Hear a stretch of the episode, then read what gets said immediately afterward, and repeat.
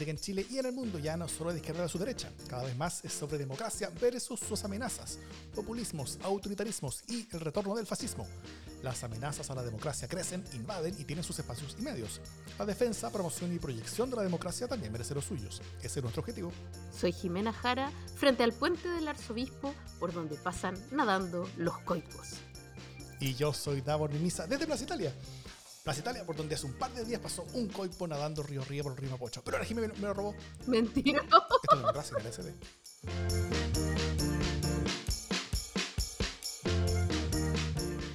Davor, no era una noticia tan exclusiva. La tuiteó Marcelo Mena, está en todos lados. Pero es una buena noticia. En Plaza Italia y en Salvador. Y además, ¿sabes qué es mejor noticia?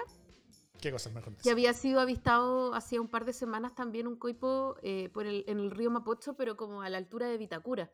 Entonces, no, no se sabe si es el mismo coipo o se está repoblando con coipos. Y eso es una gran noticia. Eso. Sería una gran noticia. Vean los coipos. Bien los coipos. Uy, ¿cómo, cómo se llama la, la mascota con AF? Forestín, Forestín. Forestín, coipo. así es. no forestines. Aunque, aunque no faltan los despistados que le dicen castor. No hagan eso. Claro, no un castor. Que un castor es una peste, de hecho, una plaga. Así es. Coipo, coipo no. Ya me trataron una vez por confundir a Forestín con un castor. Eh, hoy día vamos a conversar sobre la posible nueva amenaza a la democracia que se cierne en torno al Partido de la Gente y su líder emblemático, por un lado. Eh, y luego vamos a hablar sobre las amistades del presidente y de sus cercanos y los problemas que pueden estar causando.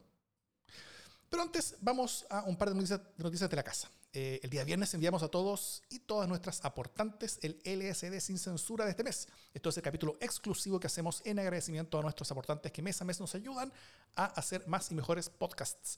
Si quieren sumarse a este creciente grupo de personas que se une a esta misión de hacer podcast en defensa de la democracia, pueden hacerlo en los links que están publicados en las notas del podcast si nos escuchan o en la descripción del video si nos ven. Y recibirán pronto el LSD sin censura de este mes, el que acabamos de enviar. ¿Algún comentario sobre lo que pasó esta semana, Jiménez? Nada, nada. Nada que comentar, ¿no es cierto? No, Ningún comentario. Todo fue normal. Todo Normal. entretenido, sí. Habl- Hablamos de bastantes cosas. hablamos de muchas cosas, nos reímos muchísimo Mucho. y, y seguiremos, y seguiremos haciéndolo. Todo vale la pena. También, eh, la otra serie que estamos ayudando a producir actualmente y que se une a, la- a las otras que ya hemos hecho antes es el podcast sobre encuestas A mí nunca me han encuestado, donde en 10 capítulos Paulina Valenzuela, socia directora de Datavoz, y Sergio Toro, decano de la Escuela de Gobierno de la Universidad Mayor, explican cómo funcionan las encuestas, cómo leerlas bien y cómo están funcionando en Chile y en el mundo. Ya publicamos el capítulo 7 del podcast que tuvo de invitado a Fabiana Echegaray, eh, el vicepresidente del capítulo latinoamericano de la Asociación Mundial de Investigación en Opinión Pública. Con- con- conversamos desde Florianópolis, Brasil. La conversación fue sobre la elección de Brasil y sobre hacia dónde van las encuestas en el futuro. Eh, esta semana grabaremos un nuevo capítulo, así que sigan al podcast A mí nunca me han encuestado en cualquier plataforma donde escuchen sus podcasts. Dicho eso, vamos con los temas de la semana. Vamos.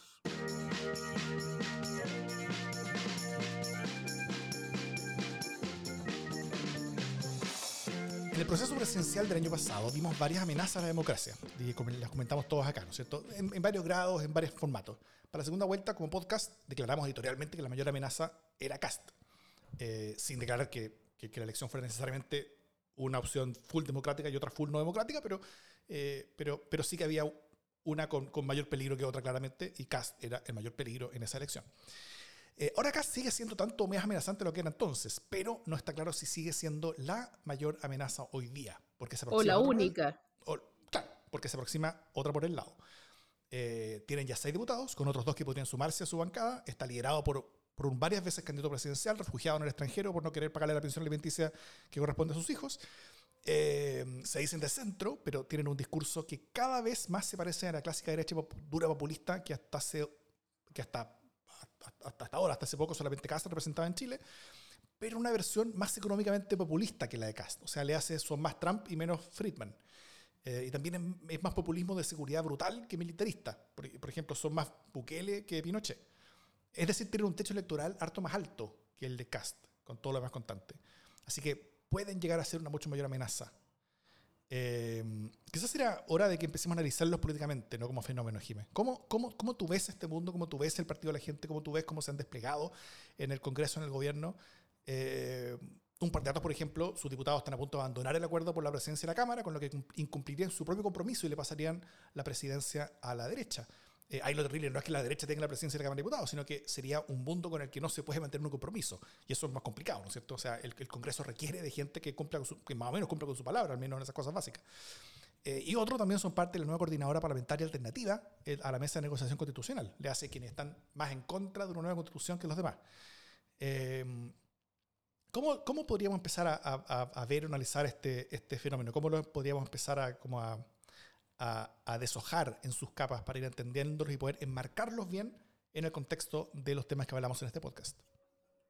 O sea, eh, por insólitos que parezcan, y la verdad es que a, a, mí me parecen bien insólitos a rato, Hoy día escuché una, una entrevista eh, en la radio Bio Bio y cada cierto rato me daba dolor de guata. De hecho, en la grabación de este programa estoy tomando agua porque estoy como con un colon irritable después de escuchar tantas cosas, eh, que, que, es real y es terrible, eh, pero es, eh, es una mayonesa ideológica que se, que se espesa en la falta de de conocimiento cívico de la ciudadanía eh, y sobre todo en la falta de, de, coherencia ideológica de los propios partidos políticos, ¿no?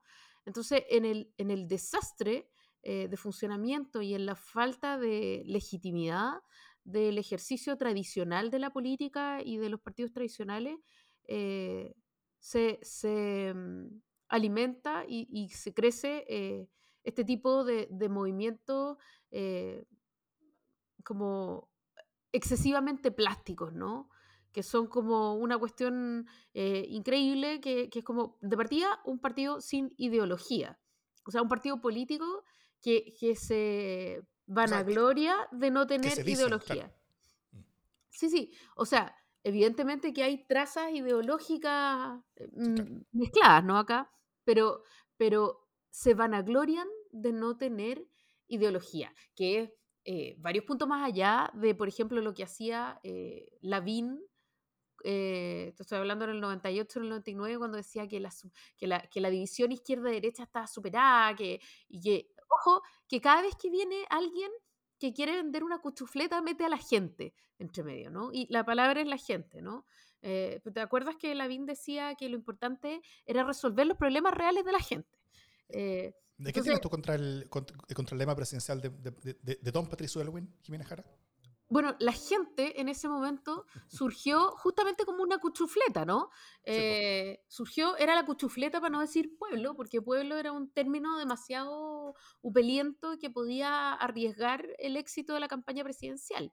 Entonces los publicistas dijeron, ya, pero ¿cómo le decimos pueblo eh, para no decirle pueblo al pueblo? Eh, pero no sé, las personas, la ciudadanía, no todo era demasiado politizado, entonces la gente, la gente era cualquier cosa, ¿no? Mm. Y la gente llegó a la política para quedarse, eh, porque, porque son una cosa así como informe eh, que suena bien. Y, y, la gente fue creciendo y en el 99 lo que importaba eran las eh, soluciones a los problemas reales de la gente. Eso era lo que decía y repetía, pero así como, como mandala, como, como mantra, el, el candidato Lavín. Eh, y ahora el partido de la gente, cuando les preguntan cuál es su ideología, no, no tenemos ideología. Ya, pero ¿qué quieren? Lo que quiere la gente.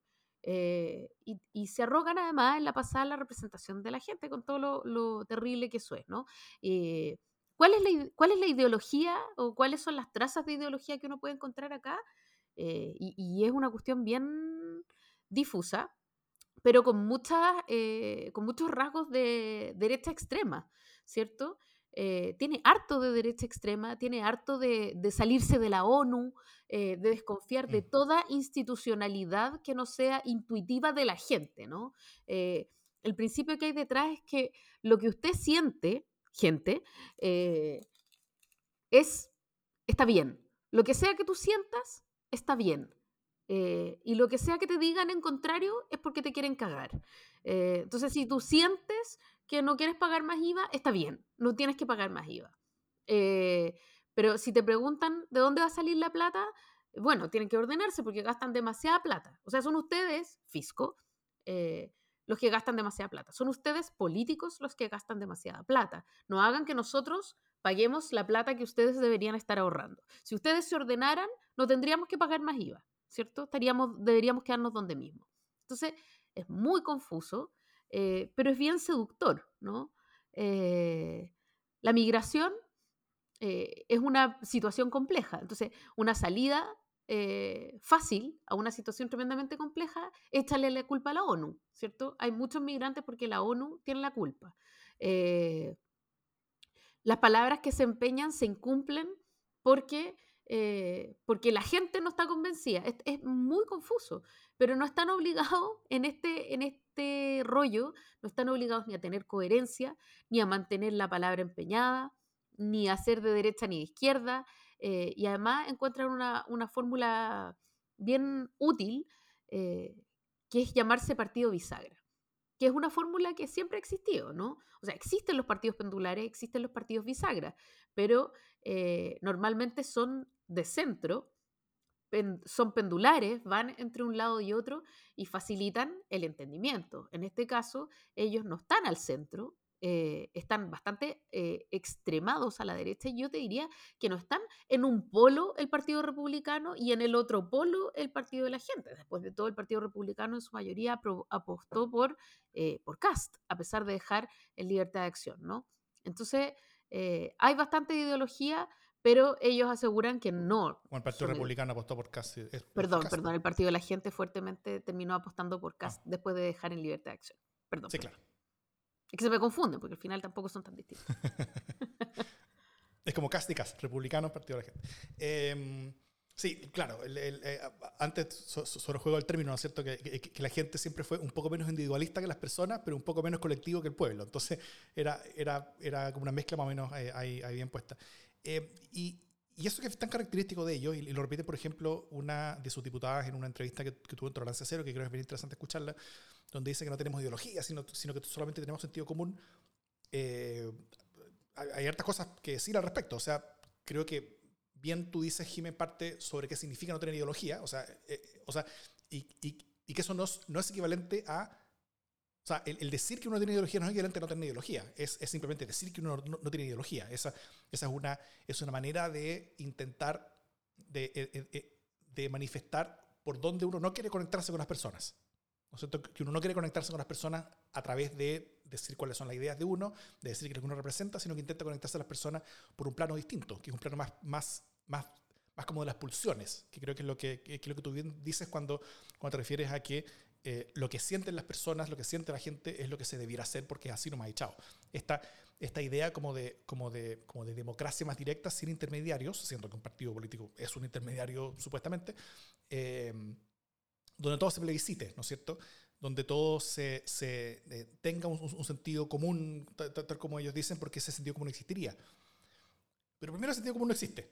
o sea, como, como primera cosa, el sentido común es, es, es, lo que uno cree que es el sentido común. Y lo que uno cree que es el sentido común es distinto de lo que el vecino cree que es el sentido común. Y si son sentidos comunes distintos, eso lleva inmediatamente a que el sentido común no existe. Mientras más distintas sean las personas, más distintos van a ser sus sentidos comunes, sus, lo, que ellos, lo que cada uno de ellos entiende por sentido común. El sentido común es, es algo que no es colectivo, es algo que es individual.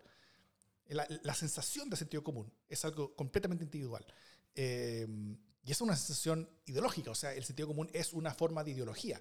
Y cuando uno habla de no, de no tenemos ideología, sino que tenemos solamente sentido común, al final eso es ser una vasija eh, formalmente vacía es algo que, que, no tiene ningún tipo de, de, accountability en torno a ningún tipo de constructo de ideas que puede ser a voluntad, porque los maneja finalmente desde fuera. O sea, por eso normalmente los partidos que, que, dicen no tener ideología suelen tener una persona detrás. Es difícil ver un partido que no tiene ideología que no tenga una persona detrás. Eh, porque el no tener ideología al final es útil para esa persona que está detrás, para manejarlos, para para, para, hacer que avance en una cierta dirección. Y esa persona es Franco Parisi, que está desde fuera intentando construir una alternativa política, yo creo que viendo muy bien cuáles son las cosas que funcionan en el mundo, tal como hay, gente en el Partido Republicano que también lo está haciendo, pero, yo, pero, pero, a mí me asustan un poco más los, los del Partido de la Gente porque los del Partido de la Gente tienen menos taras, tienen menos, tienen menos impedimentos. Ellos son menos menos fanáticamente moralistas como, como Cast y muchos de su partido. Ellos son mucho menos fanáticamente eh, neoliberales, que son ideas que siempre han sido minoritarias, incluso dentro de la derecha. La, derecha popular nunca ha sido neoliberal, a, diferencia de, los partidos tradicionales de derecha. Eh, Cast sigue siendo muy neoliberal, el Partido de la Gente no lo es. El Partido de la Gente eh, es mucho más flexible económicamente. Y esa combinación de conservadurismo social con populismo económico, con autoritarismo en seguridad, es una que, que, efectivamente, si es que, si es que está mezclada con un, con un, con un discurso político eh, disasociado de ciertas formas de tradicionalidad de la política, y si también está inmerso en un contexto de deterioro de las instituciones y de la confianza en partidos, eh, liderazgos, etc., eh, es, es, una cosa que puede tener mucho éxito, puede llegar a tener mucho poder. Y solamente ahí, cuando tiene poder, es donde uno va a ver, ah, bueno, esta era la ideología, ¿no es cierto? Eh, pero cuando uno ve las cosas que votan, las cosas que hacen hoy día, uno ya puede tener ciertas ideas de por dónde van. Sí, y yo quiero, em, como en una entrevista hoy día eh, a Luis Peña, ¿se llama? Luis, perdón, e, Eduardo Peña, Emilio Peña se llama. Eh, Emilio Peña. Emilio Peña.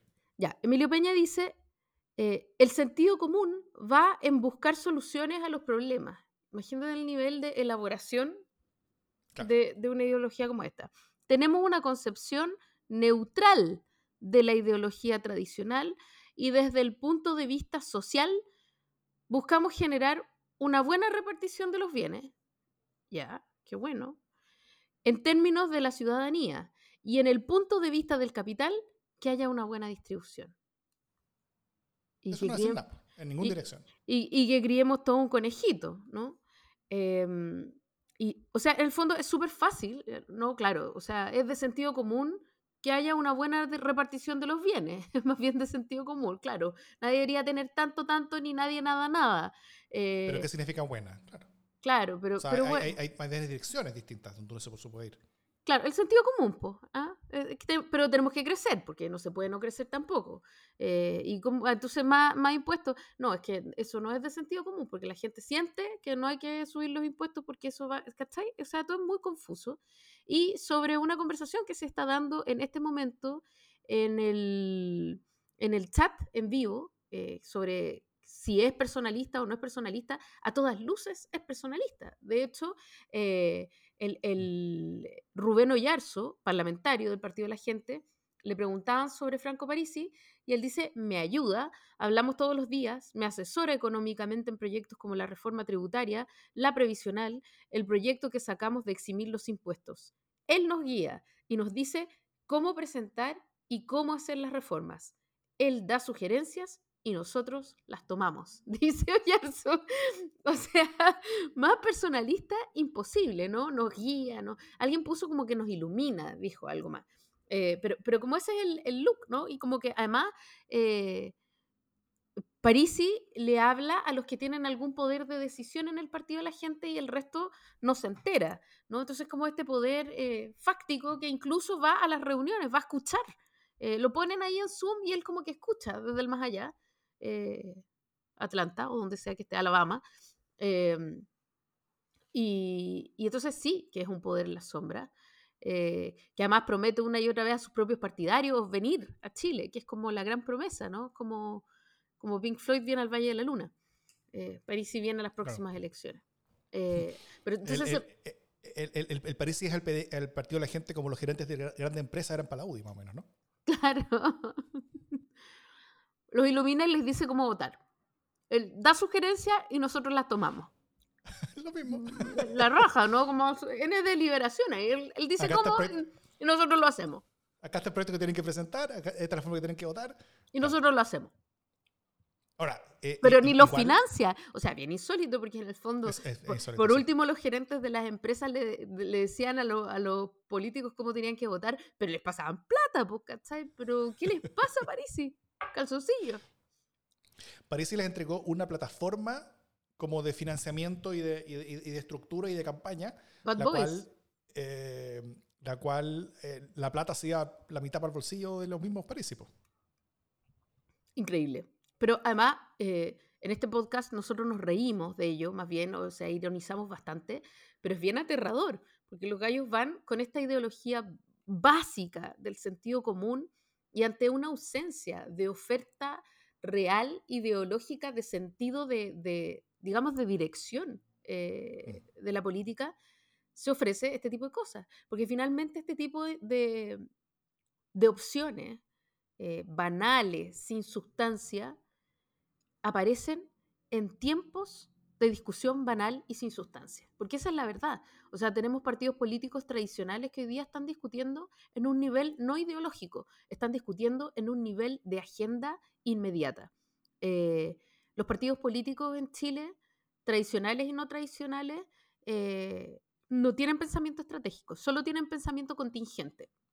Entonces, en este contexto de vacuidad de la política en general y de baja adhesión es donde, eh, ya que todos estamos hablando tonteras, hay unos que pueden hablar tonteras más tonteras y, pasan piola, pues, ¿cachai? Mm. Eh, y, entonces hay un problema aquí que está amparado en la falta de nivel de la discusión política también, creo yo. Y es importante que lo entendamos.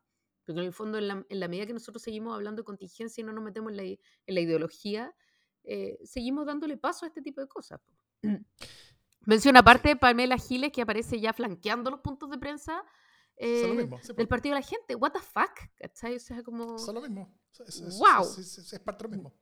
Cuando hablamos de que es democracia versus amenazas, o sea, las amenazas de la democracia están juntos y, funcionan juntos y, ven cada vez más cosas en las que pueden trabajar juntos. No estarán de acuerdo en todas las cosas, los que son más de izquierda, más de derecha, pero, pero, pero cada vez más ven que tienen más acuerdos que desacuerdos y por lo mismo aparecen más juntos que antes, lógico. Eh, el Partido de la Gente junto con Pamela Giles, también el Partido de la Gente junto con, junto con, eh, junto con los republicanos. Y eso no es por transversalidad política, eso es por tener cosas en común con todos ellos. O sea, no es porque, porque, porque sean transversales, porque, porque, porque, porque sean más, eh, más dispuestos a trabajar con gente que está lejana, sino que porque son más cercanos simultáneamente a los republicanos y a Pamela Giles. Ahora, intentando ser un poco más útil, Jiménez, eh, ¿Cómo uno puede enmarcar esto? O sea, ¿cómo, eh, cómo encontrar herramientas a, nuestro público? ¿Cómo uno, puede enmarcar esto? ¿Cómo, ¿Cómo, uno puede dar herramientas de lenguaje? Por ejemplo, eh, parto yo. no decir que tienen la ideología del sentido común, porque eso es algo, es, es, lo que ellos mismos dicen tener y, es algo que dicen tener porque es algo que les conviene decirlo, ¿no es cierto? Y, y si más gente reafirma ese discurso, lo estamos ayudando. Ellos no tienen la ideología del sentido común, ellos dicen no tienen ideología cuando en verdad sí tienen una. Ellos son un partido populista de derecha, tal como existen partidos populistas de derecha en todas partes del mundo. Y en eso van a terminar unidos con el Partido Republicano, sí o sí. O sea, la única razón por la que no, tienen, eh, no están unidos con el Partido Republicano es porque tienen dos candidaturas presidenciales distintas, ¿no es cierto? Eh, pero, pero, pero si no, serían, una sola cosa. O sea, es la, eh, es la forma popular del Partido Republicano al final, ¿no es cierto? O sea, el Partido Republicano es, es, es, Vitacura y Las Condes, mientras el Partido de la Gente es Iquique, Antofagasta y la Florida, ¿o no? Eh, sí, y, son más o menos igual de peligrosos, eh, con la diferencia de que, de que el partido de la gente se viste de, de inocuidad, ¿no? De, sentido común. Eh, último, los otros son duros y lo reconocen. Estos son duros y, se hacen los lesos. Entonces, no hay mucho de dónde agarrar ahí y, y efectivamente hay que estar atento eh, a las trampas del lenguaje, del lenguaje pero yo sospecho, eh, yo sospecho que, que, hay poco que nosotros podamos decir eh, y ser oídos en el contexto de los votantes posibles de París, ¿no? sino más bien tratar de entender dónde están esos votantes y cómo llegar a ellos. O sea, creo que es una cuestión útil de hacer, además de intentar prestigiar la democracia, que es una cuestión que, vamos, no lo vamos a lograr de, de aquí a mañana, el tratar de entender dónde están esos votantes y por qué porque algo tan básico como el sentido común eh, los hace creer en una candidatura, ¿no?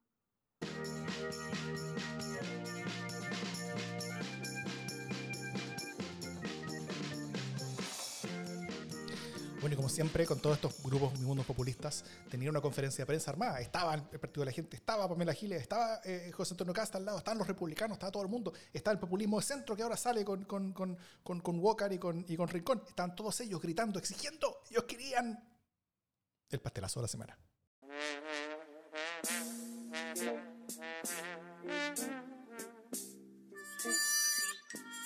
Hoy día, martes, eh, en la mañana un concejal excomunista eh, se acercó La cagó.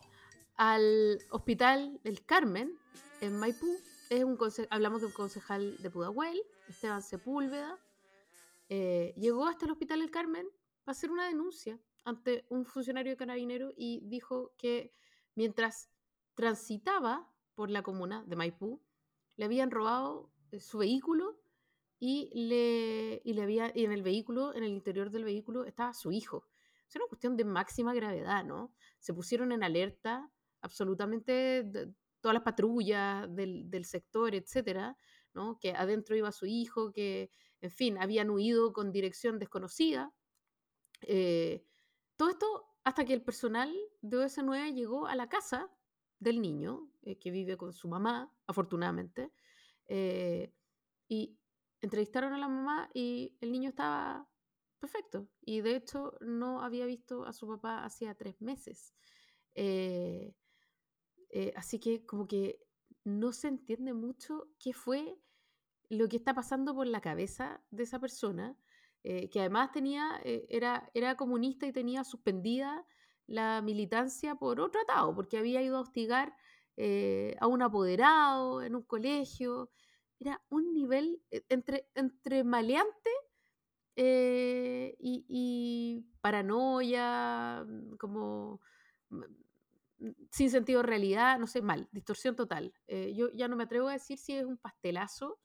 lo puse en esta categoría porque increíble, pero, pero yo no sé si es un pastelazo o hay un problema aquí como de, de juicio de realidad, como una cuestión un poquito más de otro nivel. No sé, pero realmente insólito. Mm. Sí, en, en, esto necesita mu- mucha gente al tiro, eh, como, que, como que se colgó la noticia para eh, em- empujar esta idea de que hay un total descontrol en temas de seguridad eh, como, como forma de, de, de oposición al gobierno Boric. José Antonio Cast, por ejemplo, dijo esto, que descontrol total, que, que ya no se puede estar seguro, que el país está en un caos absoluto.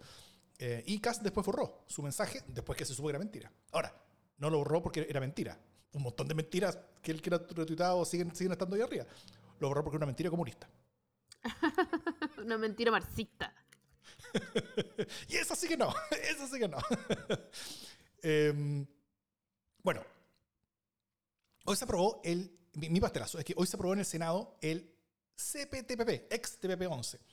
Eh, cuando todavía estaba, estaba Estados Unidos y tenías estos temas, se llamaba TPP-11, después se fue a Estados Unidos y los temas que para mucha gente eran más complejos desaparecieron y ahora es el CPTPP, que es el Tratado Integral y Progresivo de Asociación Transpacífico.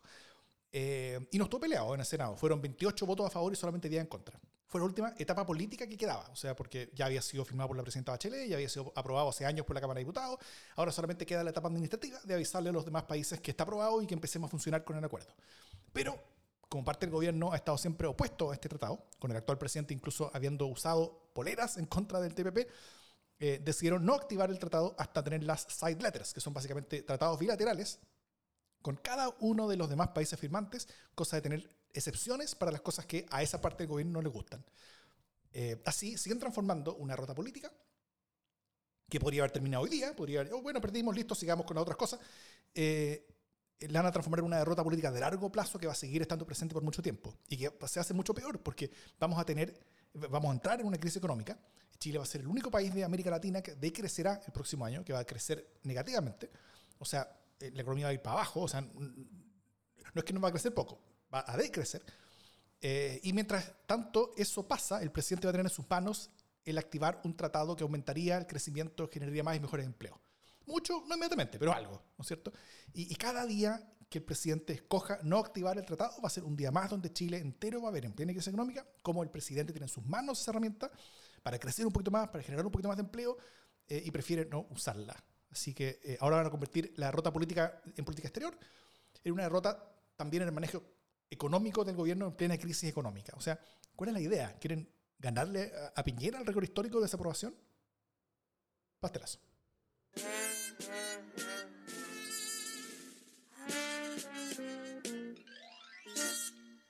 Bueno, ya que estamos hablando de pastelazo, eh, nos podemos alargar con algún pastelazo de semanas anteriores, pero en un contexto distinto, porque hoy día el, el ex, eh, no, mentira, hoy día el embajador eh, de Chile en España, eh, de apellido, ya no me acuerdo cuál es, ayúdame por favor, tú te sabes todos los nombres y yo estoy... Javier Velasco. Muchas gracias. Eh, el, embajador Velasco, el de las langostas, el de los piecitos, el de los 30 años, explicó eh, ante el Congreso qué era en la Comisión de Relaciones Exteriores, qué era lo que había pasado. Eh, y más que, más, que, eh, más que explicaciones, lo que hizo fue decir que, que, su pareja tuvo que cerrar Instagram después de lo que pasó. no, mira, no dijo que lo sacaron de contexto, pero casi. pidió disculpas por hablar de 30 años en esa vieja fórmula de perdón si alguien se, se sintió ofendido, ¿no? no, no, tenía la voluntad de ofender a nadie, pero pido disculpas, ¿no? Esa, esa fórmula que es muy chanta, que es como, eh, y si alguien se ofendió, perdón, no era mi intención, ¿no? Eh, y, bueno, dijo que por supuesto como familia iban a ser mucho más cuidadosos con las publicaciones, que ya su, su pareja había tenido que cerrar Instagram eh, por las amenazas y estaban viviendo una situación muy compleja eh, pero que se da cuenta que había puesto en peligro el cargo, que nunca más, nunca, nunca, nunca jamás. pero ni de cerca eh, eh, el, dejar el cargo, ni si soy un problema en la dignidad del cargo o en la representación de Chile en el exterior, doy un paso al costado, nada, no, nada de dar un paso al costado. Em, así que ahí quedó con Tantan y, y, prometiendo que nunca más pero no mucho más, ¿no? Y esto eh, lo traigo a colación porque me parece que eh, se relaciona con eh, una línea de decisiones bien compleja que ha tomado el gobierno, sin querer, por supuesto, generar mayores polémicas, pero tampoco con el suficiente cuidado, ¿no? Como, como es el nombrar director del Metro de Santiago, parte del directorio del Metro de Santiago, a Nicolás Valenzuela Levy, uno de los, de los fundadores de RD, también parte de Sentidos Comunes, ya que hemos hablado de Sentidos Comunes, Sentidos Comunes en sus inicios, que también estuvo, fue, fue parte importante de quienes sacaron a José Ferrazuri, en fin, tuvo, o sea, en el fondo eh, viene de una militancia de base bien interesante, con otra, como con una pata en la participación social, eh, de este movimiento de la católica del Now, etcétera, etcétera, etcétera, eh, y que fue nombrado ahora parte del directorio de Metro, pero sin tener el suficiente cuidado con que, en el fondo, en esta historia de militancias, de causas, de participación social, de participación en la revuelta y las marchas, y etcétera, había tuiteado justamente a propósito y, en favor del evadir eh, como, como desobediencia civil. Eh, había tuiteado eh, algunas, evidentemente, eran ironías respecto de las iglesias, ¿no? Cuánta leña en una iglesia de madera y ese tipo de cosas, bastante más tontas que graves y etcétera, ¿no? Pero que hablan de un descuido de un descuido que uno no termina de saber si es un descuido como de no borrar tus tweets a tiempo eh, o, un descuido en los nombramientos, porque bien podrían haberlo nombrado en otra cosa, ¿no? Eh, como en un cargo de participación social, ponte tú, eh, sin tener necesidad de, ponerlo a, defender el metro, ¿no? El contexto en el que, y desde el lugar el que, del que él había tuiteado. Entonces, más allá de si esta es una buena decisión o una mala decisión, porque a mí, francamente, no me parece, o sea, no me parece particularmente grave eh, nada de lo que se le imputa, ¿no? como tuiteo pelotudo, si tú quieres, como es en la categoría de gravedad. Eh, pero la pregunta es, ¿cuál es el tipo de chequeos que se están haciendo? Y, sobre todo, si la política amistosa de mm. designaciones no está siendo contraproducente para el propio gobierno que está intentando me parece a mí, instalar un relato de seriedad, de sobriedad y de orden, que es además eh, un relato que se le está reclamando hace mucho rato. Eh, el fondo, cuando el, cuando el gobierno empieza a transitar hacia un estatus eh, más serio, más sobrio, más de orden, más proinstitucional, se manda el propio gobierno vía designaciones este tipo de, de numeritos. ¿Cómo lo vais viendo? ¿O, soy yo nomás? No, sí, hay, hay, algo. O sea, bueno, primero, el, meter amigos en el gobierno, e, este gobierno, este gobierno no está innovando en, en, en, esta materia, no es nuevo esto. Eh, el, meter amigos, incluso parientes, es algo que lo hacía Lagos, que es como el, el estandarte de la República. Eh, eh, todo el mundo lo hace, siempre lo ha hecho.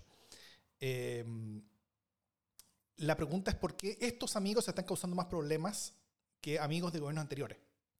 Y yo creo que ahí sí tiene un poquito que ver el hecho de que no es tan distinta la manera en la que amigos están siendo incorporados, pero sí es más distinta la manera en la que esa amistad se entiende. Eh, por ejemplo, el, el, caso de, de, Valenzuela. O sea, yo, yo, yo, resaltaría lo fundamental que es él como personaje dentro del mundo que llegó al gobierno. O sea, Valenzuela fue parte de la primera directiva del NAU, donde fue presidente Miguel Crispi.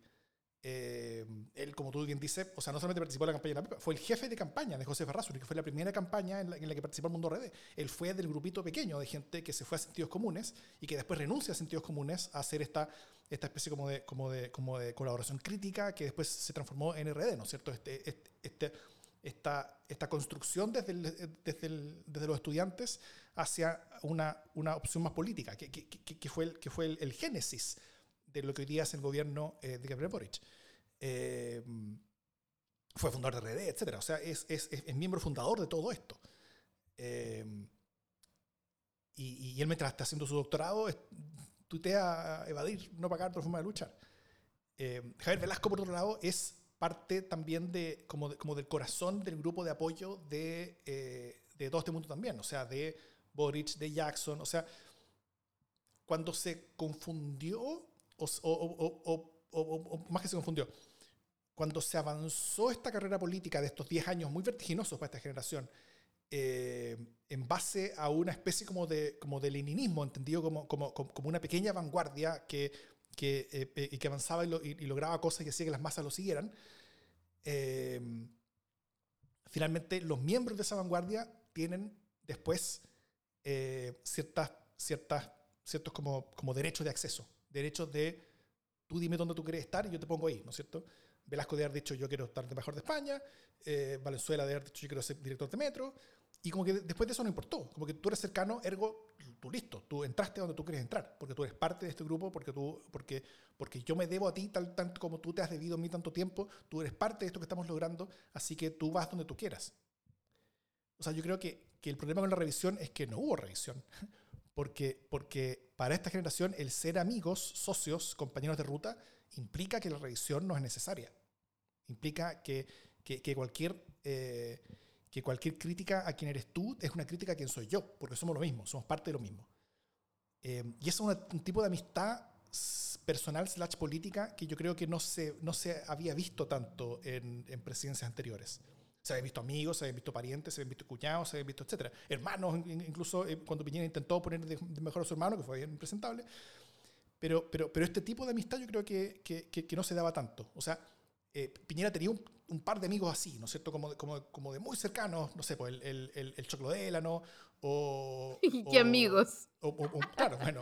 ya, pero perdóname, pero prefiero Valenzuela Levi 420 mil pero a Piñera Pero a Piñera no se le habría ocurrido meter a alguna de esas personas en el gobierno, ¿no es cierto?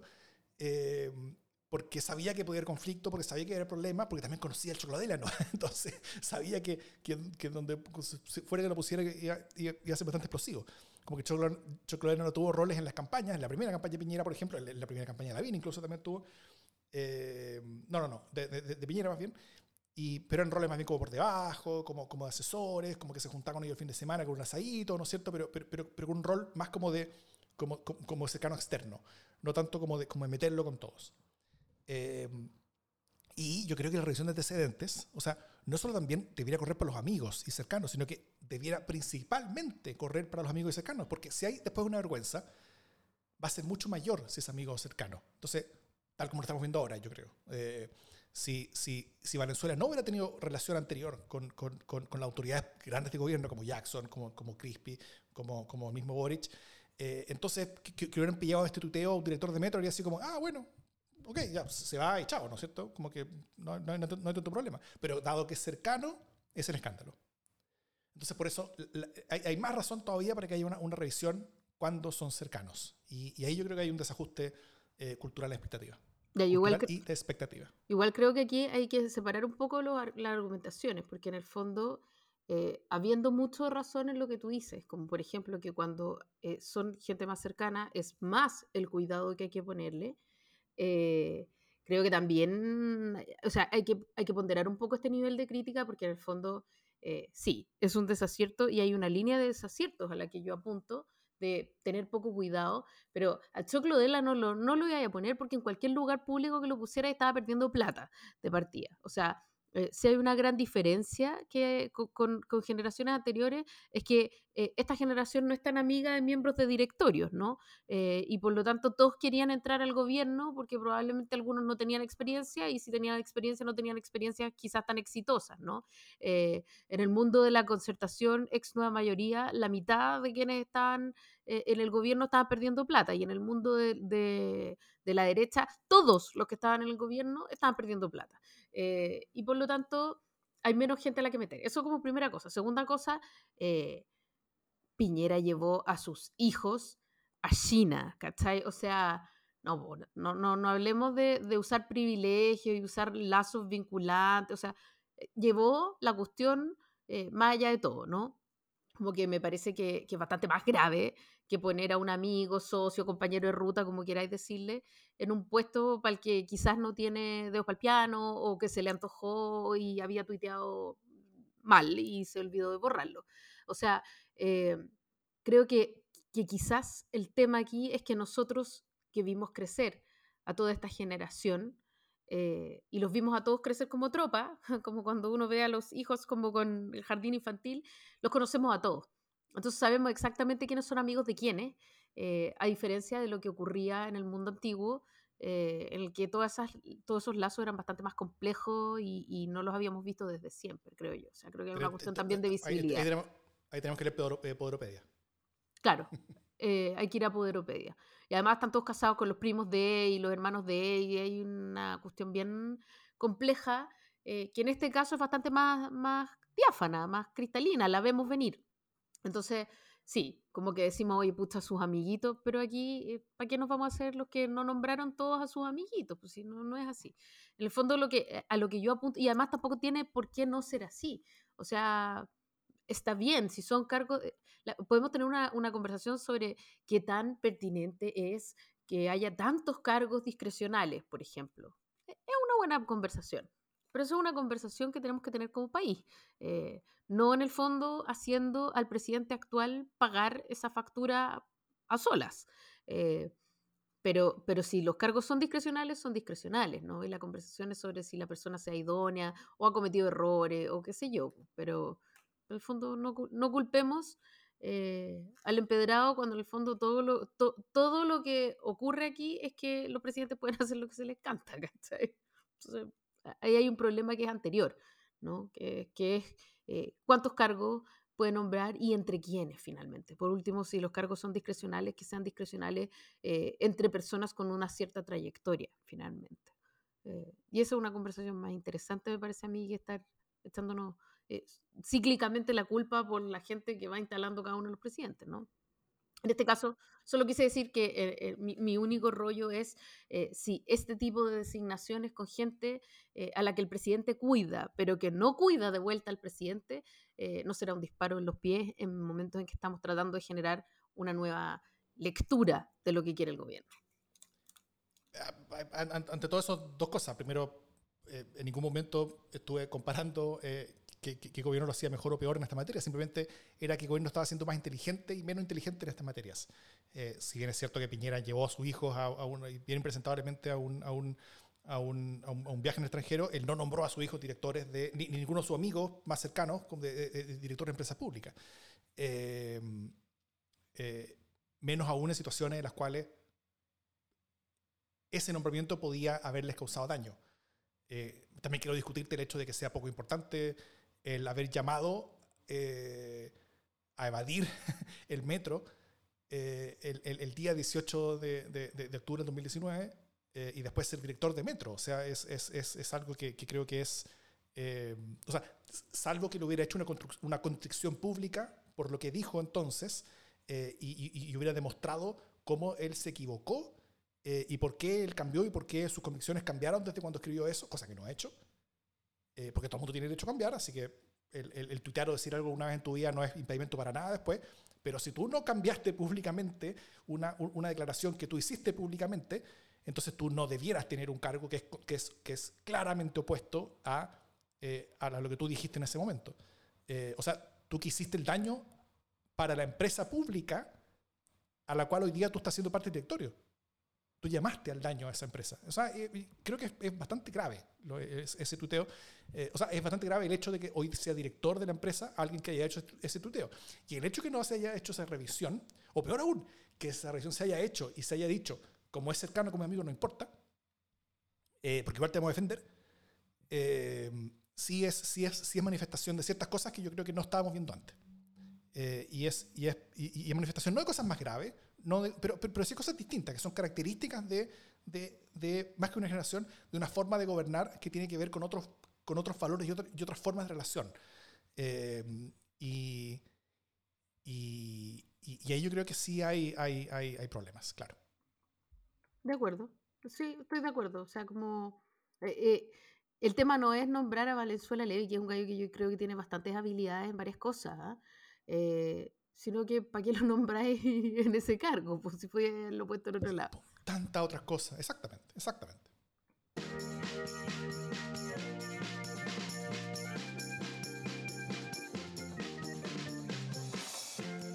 Las buenas noticias. ¿Qué buena noticia tiene Jimena Jara? Una tremenda noticia, eh, que es que la política de microradicación eh, que es, o, pequeños condominios, que es una política que busca eh, normalizar la vida de familias con más de un núcleo, con más de dos núcleos, que viven eh, que viven allegadas en el fondo, construir en esos sitios donde había una vivienda en la que convivían muchas familias, eh, un pequeño condominio en altura, de altura moderada en el fondo, con participación de esa propia familia, de manera de normalizar la vida, permitir que las familias tengan cada una su vivienda eh, y no se tengan que ir, mantengan sus redes sociales, etc. Pero eh, la buena noticia es que hoy día fue la premiación de un concurso de afiches al que llamaron la Facultad de Arquitectura, Arquitectura y Urbanismo de la Universidad de Chile y eh, la Facultad, la Escuela de Arquitectura de la Universidad Católica juntas con el Ministerio de Vivienda y Urbanismo, llamando abiertamente a quienes quisieran participar a construir afiches educativos eh, en torno a este tema de la microradicación o los pequeños condominios. Eh, esto es la idea de que eh, este viejo recurso, esta vieja herramienta del panfleto, del volante o del afiche, tiene un valor social, un valor educativo, un valor docente que no ha pasado de moda eh, y, que, y, que, es súper importante tener en mente cuando creemos que, estamos to que todo está en las redes sociales, que todo nos lo pasamos por las redes sociales. Eh, todavía hay grandes grupos de chilenos y chilenas que no están en las redes sociales y para las que un afiche eh, puede hacer la diferencia entre comprender y no, y no comprender de qué va una política pública que les puede afectar positivamente. Así que eh, mi buena noticia, más que la política en sí misma, es la forma de acercar la política eh, desde la gestión de la política pública y también desde la academia a los ciudadanos, porque ese me parece a mí que es el objetivo final de la academia y de la política pública. Impecable, excelente noticia, muy bien. Bueno, mi buena noticia fue el gran día que tuvo hoy día las relaciones internacionales de Chile, las relaciones exteriores, la política exterior. La Cancillería tuvo no solamente uno, sino que tuvo dos triunfos, a pesar de que ellos crean que tuvieron un triunfo y una derrota, tuvieron dos triunfos. Primero, eh, fue elegido el candidato chileno para el Consejo de Derechos Humanos de la ONU, eh, que era la, la, gran apuesta de política exterior de Chile para este año. Eh, y no solamente fue elegido, sino que fue elegido con primera mayoría para, para, para el sector, para América Latina.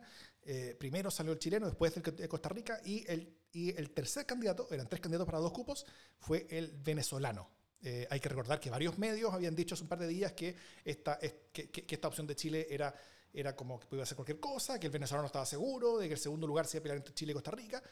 No cachaban nada. Primero fue Chile, después Costa Rica, Venezuela quedó afuera. Esas fueron pura buena noticia. Que Chile quedara primero, que Chile quedara adentro, que Venezuela quedara afuera. Todo eso fue buena noticia para Chile, para el mundo, para los derechos humanos, para todas las cosas importantes.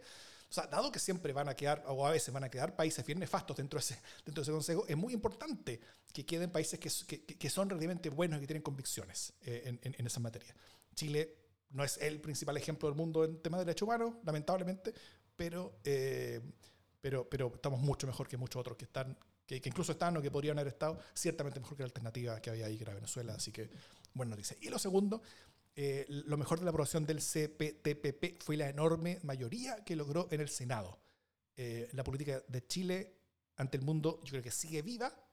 Eh, eso es bueno, a pesar de las diversas autoridades de gobiernos anterior y actual que han intentado cambiarla hacia el aislamiento, eh, hacia la desconfianza, hacia, hacia, hacia, hacia, eh, alejarnos de este multilateralismo que ha, eh, caracterizado, a Chile, alejarnos de esa conexión al mundo, que, es algo que, tan, que, tantas ventajas, tantas cosas positivas nos ha dado, usando muchas veces como arma la mentira, tanto en el gobierno pasado pasó con el tema de migración, como eh, en este gobierno, o, o, el mundo que gobierna ahora, desde antes también, con el, TPP.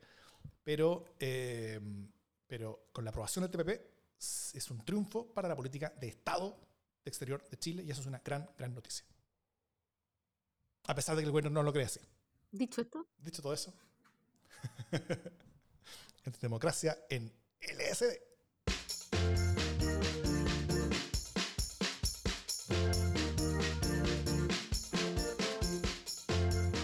¿Todavía estás enojado por el coipo? El coipo fue un golpe duro fue un golpe duro. Pero, pero sí creo que es importante eh, destacar lo importante que es para nosotros el coipo. Creo, creo que es bien significativo que, que nos hayamos peleado por un coipo en este programa, eh, al aire en vivo, frente a tanta gente. Sí, pero es que no fue eh, un coipo, fue el coipo que nadaba el trío coipo, maravilloso. Bueno, a propósito del coipo, además aproveché de, de enterarme que está lleno de patos en renca. ¿Sabías eso? O sea, ¿En como, otro parque nuevo? Eh, no, el Mapocho, el Mapocho, el Mapocho. Ma Pero uno de estos parques nuevos que han hecho como de sí, sí. como extensión de Mapocho, ese, pues, claro. Eh, entonces se está repoblando, como que me parece muy bonito. Están llegando aves, están anidando en las riberas del Mapocho eh, y que lo tenemos acá, o sea, acá, a un golpe de vista. Y mm, bueno, una cuestión triste en todo caso es que eh, como a la altura de la Vega, los comerciantes tiran el aceite usado, tiran basura y se llena de, de mugres, la verdad. Y eso... El mapocho. Sí. Claro. Entonces eso atenta porque, o sea, tiran aceite, ¿sabes? Este castrol sí. con el que fríen la sopaipilla y no sé qué. Eh, ayer, por supuesto, en mi idea de, de, educar, por ejemplo, a la ciudadanía, pensaba, tienen que hacerse una barrera súper alta para que la gente no pueda tirar algo. Siempre como la, la posibilidad de impedir, ¿no? No de convencer a nadie. Mi fe en la humanidad, pero proverbial.